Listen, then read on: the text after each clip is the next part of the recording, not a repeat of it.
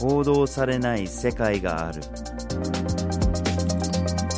グローバルニュースビュー GNV ポッドキャストへようこそ。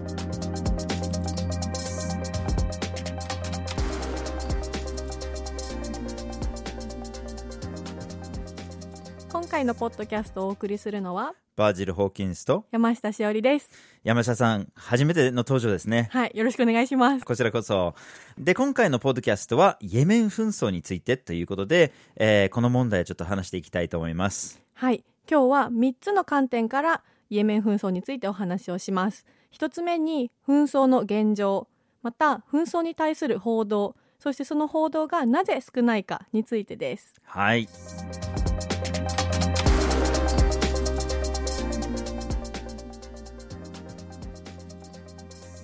では、まず、紛争の現状について話をしましょその前にう。はい。イエメンってどこにあるんでしょうかね？はい、教えてください。はい。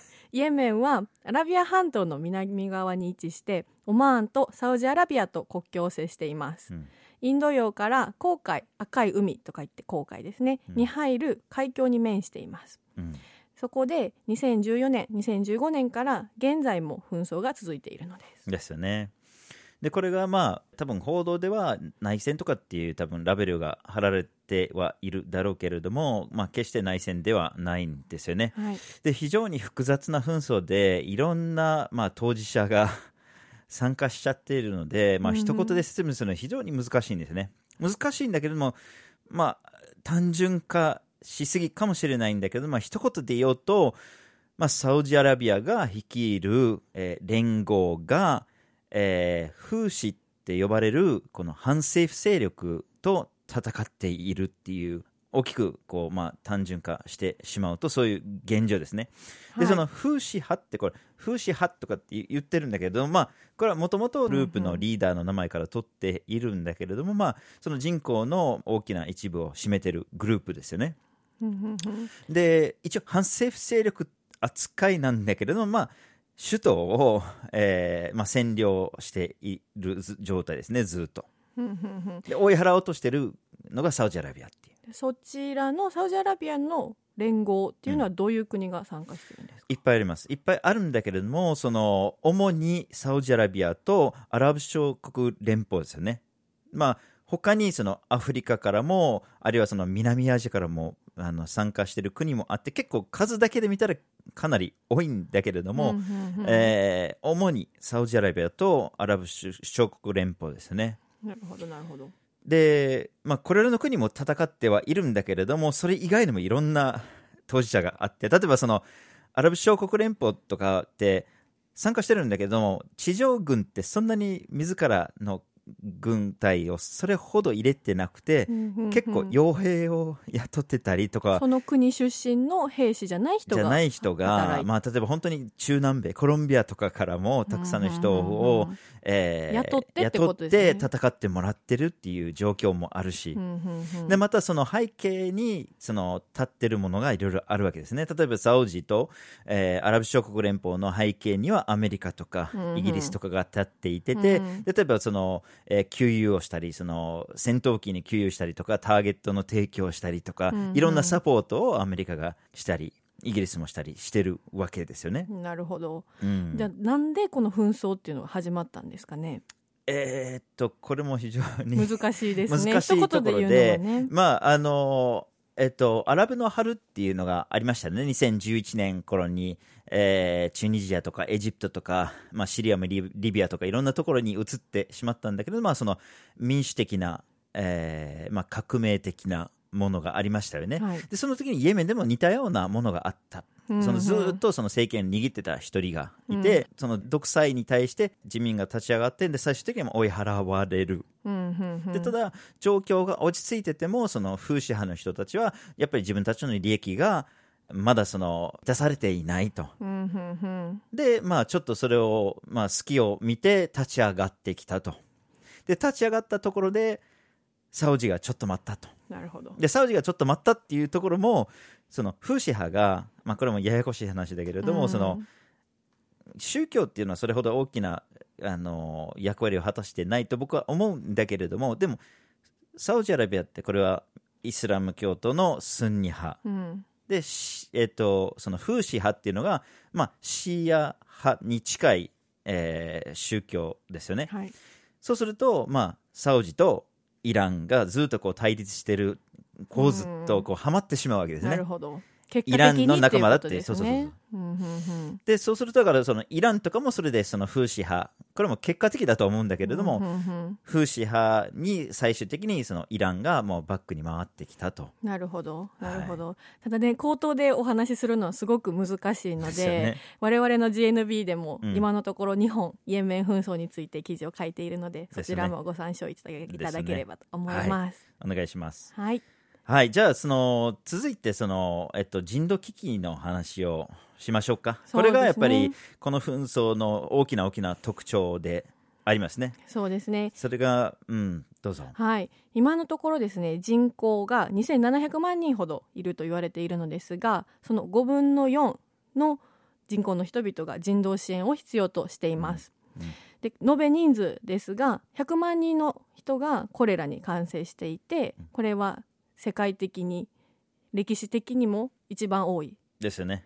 と言われています。史上最多ですよね。はい、で、あの、まあ、何人が実際亡くなってるのかっていう数字がなかなか出てこないっていうか、その、測れてないっていうところももあるんだけれども、えーまあ、調査によってはその3年間で、えー8万5千人の子供が、まあ、暴力的な手段じゃなくて上とかでこう亡くなっちゃってるんですね。でこれ、まあ、国連事務総長も、えー2018年の4月に、まあ、発表してるんだけれどもその時点でこの紛争はもう世界で最悪の人道危機だっていうところですね、やっぱりこの上その人道支援にを必要としてるとか子供がこれだけ上とかで亡くなってるっていうのはそれも背景原因がはっきりしてますよね。そうですね。このコレラがかコレラの感染が広まったのも医療機器の崩壊というか医療機器もですし、はい。でそれプラスその綺麗な水がやっぱり入手しにくくなってきてるっていうそうですね。状況ですね。はいでその背景にあるのがやっぱりその、まあ、どの当事者にも責任はあるもののやっぱりサウジアラビアが目立ってしまうんですね。事実上の封鎖国をこう封鎖しちゃってるっていうのがありますね。外からの援助を届かなくしているという点ですねはい、飛行機がそもそもそのそこに通過することもその、えー着陸することもサウジの許可なしにはできないことになってますし、うん。えー今、一応そのフーシ派が一つの港の一応なんとかコントロールしている状況でではあるんだけれどもそのはい。港に近づこうとする船をサウジが一つ一つ止めるっていう。うん。でもう陸路からも通れないようにしてて、あくまでもサウジアラビアが通したいものしか通さない。なるほど、でそうすると人道支援がなかなか届かなくて、うん。でたくさんの人が飢え死にしているっていう、まあ、非常に悲惨な状況ではありますね。はい、ではですねこれがどのように報道されているのか次のセクションでお伝えしたいと思います。はい。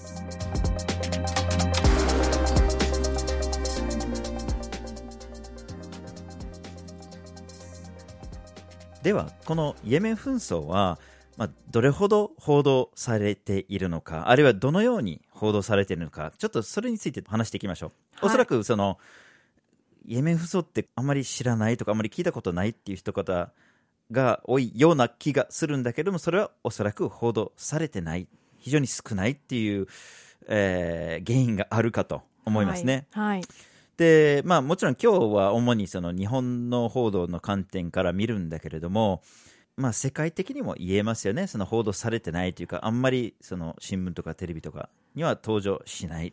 うんただまあ、日本は特に少ないかなっていう、まあ、例えばアメリカとか、まあ、ヨーロッパとかの報道に比べると特に少ないような気がしますが、はい。まあ、とりあえず今日は日本の報道を見ていきましょう。はい、我々の研究でですね朝日新聞毎日新聞読売新聞でイエメンの紛争について書かれている記事を検索しました。そうすると朝日新聞読売新聞では2015年からの4年間でおよそ100記事ずつ見つけました、で毎日新聞はですね180記事ぐらい見つかったんですがそうすると単純計算で月に2回程度2本程度の記事が見つかるんです。それかなり少ないですよね。そうですね。月に2回程度ってあまはい。り伝わらないよね。うん。先ほどのねその人道危機世界最大の人道危機と呼ばれているうん。のにもかかわらず私たちが目にするのは月に2回あるかないかっていうところですね。それじゃあ他の事件とか他の紛争とかに比べたらどうなのかな、そうですね。またですね我々の調査によると、うん。イエメンの紛争が始まってから2017年までの3年分の報道というのは2015年末に起きたパリでの同時多発テロの事件に関する報道の約半分のことでした。うん要するにその3年分の一つの大きな大きな紛争に対する報道が、まあ、言ってみれば1日で起きた一つの事件の報道の半分にもまあ満たないっていう状況ですよね。そうんはいやっぱり少ないっていうのはまあ言わざるを得ない状況ですよね。はい、そしてですねその報道の内容に関してですが、人道的な問題に対する報道っていうのが少ないと指摘します。うんうんうんじゃあ何がお多いのかな？そうですね。軍事衝突。例えばどこどこに空爆をされた。あですとかそれによって何人が亡くなった。ということですね。何かアクシデントが起こらない限り報道されないんじゃないかと。なるほど。じゃあこれらとかがこう着実に増えていくとかその上がまあ進んでてもあまり報道に値しないっていうことですよね。そうですね。はい。それと関連して先ほどもお話ししたこれらに関する問題っていう報道がなかなかされていない状況です、なるほどね。はい。じゃあその軍事衝突以外に何かその報道されるようなきっかけとかありますかね？はいそうですね。アメリカという国が動けばうん。報道されるっていう点が挙げられると思います、うんうんうんうん例えば？例えば、うん。2017年にオスプレイという、飛行機ですね。飛行機がはい、イエメンに不時着しました。その点はオスプレイが落ちましたという点で報道されたりまた同じ2017年にはトランプ大統領のムスリム入国禁止命令の対象国にイエメンが入っていたためその文脈で報道されることが多かったです。なるほどね。で、あのこれも別の GNB の調査で分かったことで、うん。そのえっとまあ、サウジが一つの大きな大きな当事者なので、うんサウジの観点からサウジがどのように報道されているのかとかっていうのをうん調べたところで、はい。えーサウジアラビアのそのイエメン介入に関する報道が実はサウジのワールドカップでのサッカーの試合の方が報道量が大。きかったたっていう。うーん。うん、これもこれ毎日新聞での調査なんだけれどもスポーツ紙じゃないですからね。そうですうね。ん。うん、なるほどなるほど。そしてですね私もこのイエメン報道イエメンに関する報道を調べるにあたって、うん。日本語でイエメン2019年と、英語でにイエメン2019年それぞれ調べてみました。え何で？調べた Google で。あ Google で、はい調べました。うん。そうすると英語でイエメン2019年と打つとそのいくら報道が少ないといえどもさまざまなニューヨーク・タイムズであったりガーディアンであったりさまざまなそのオンラインでですね見れるものだったんですがえっとその紛争の紛話ってこと争に関して、ね。はいうん何人亡くなったとか、なるほど。はい、特にその2019年は最近でその停戦合意がなされた後なので、はいはいはいこの人道的支援に関してもですね報道はありました。うんでただそれを日本語でイエメン2019と調べると、一番最初にサッカーの話題が出てきます。でその2つ3つ下の項目にはイエメンでい今泊まりたいホテルナンバー10みたいな。泊まりたいホテル。泊まりたいホテル。泊まれるなら泊まりたいです。はあ。なんか時代遅れっていうか今とてもそういう状況ではないそうのにね。ですね。そのおそのサイトの写真もですねすごく古くて。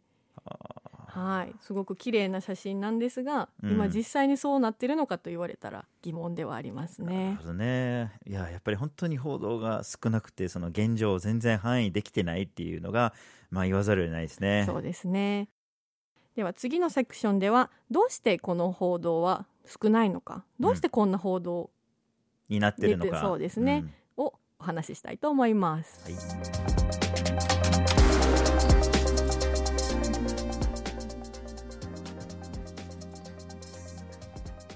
ではなぜ報道されないのかっていうところなんだけれども、うん、めっちゃ気になりますそれ本当に。まあ、これは本当にちょっとイエメンだけの話ではないんですよね。うんうんうんあのまあ、GNV ではもう本当にその報道量の、まあ、数々の研究をしてきていてやっぱり一つこう、まあ、目立つのが、うんそもそもこう、まあ、貧しい国貧し貧しい地域貧しい人がうんなかなか報道されないっていうのが、まあ、す結構共通としてあるんですね。うん。でそれプラス、まあ、日本とのまあ直接的な関連がなさそう。それがまあ戦略的だったりうんうん。経済的だったり、そういうつながりが見えないものに関してはなかなか報道されない。なので日本と直接関係なさそう、うん。でその対象になってる人たちが貧しいっていうのはこれがまあほぼ決まりっていうかもうそれで報道がもうないっていう状況なんですね。で、はい。イエメンがまさにそううん。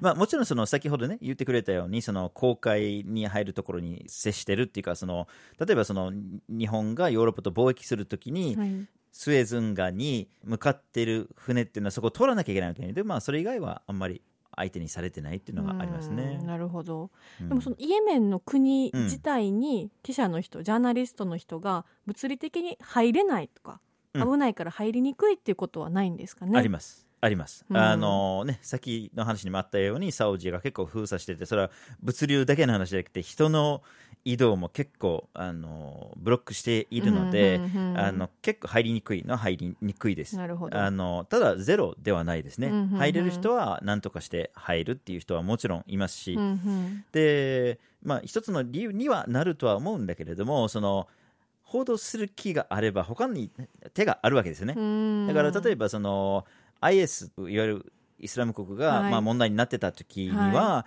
もちろんこれはジャーナリストにとって非常に危険な状況ではあったんだけれども、うんですね。でも報道はできてた、はい。でそれは入らなくてもその中からの情報を例えば外から得るとか、うんうんうん。まあ、危険を冒さなくても情報を得れることは得れる。そうですね。報道する気があれば。うんうんうんうん。だけど、そこまで報道する気がないっていうのもあって、まあ、今一ついいわけにならないかなって僕は思いますね。なるほど。はいはい。でそれとさっきの報道の話の中にアメリカが動けば報道されるという話もあったけど、これもうんうんうん理由になりますね、なるほど。結構日本の報道って日本が普段取り上げないようなところに関しては、うんうんアメリカの報道のリードを追ってるっていう傾向があると思いますね。はい。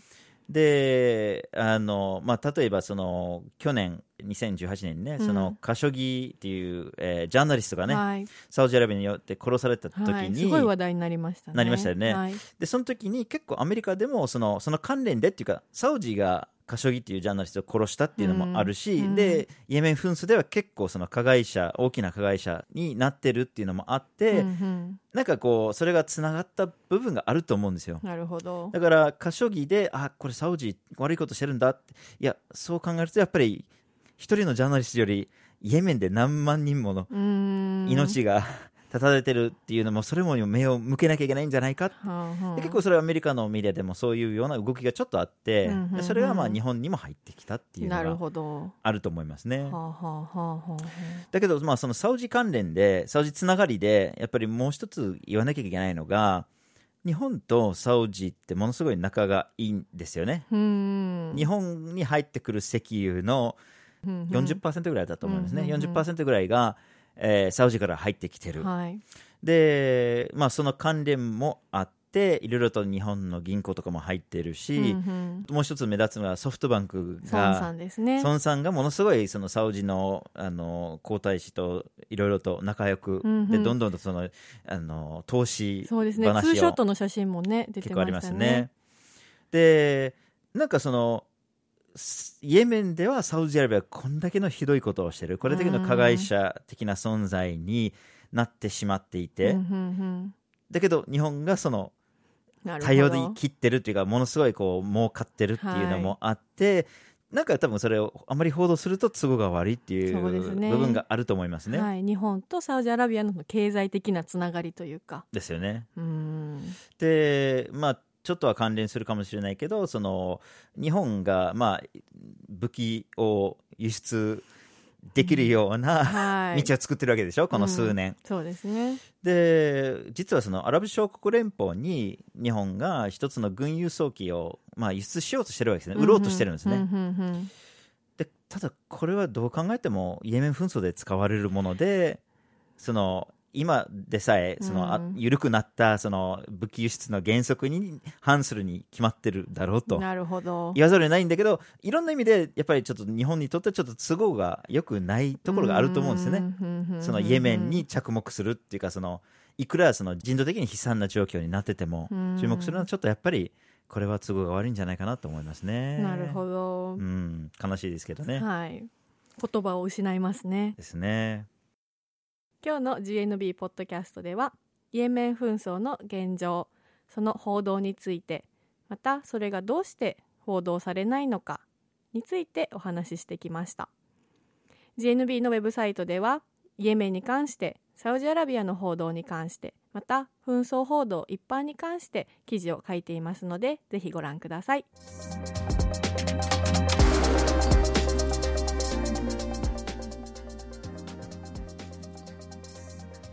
GNV は毎週木曜日19時に新しい記事をアップしていて火曜日と土曜日には一枚ワールドもアップしています Twitter、Facebook、Instagram でも発信しています。このポッドキャストは月に2回発信していきますぜひフォローしてください。次回もお楽しみに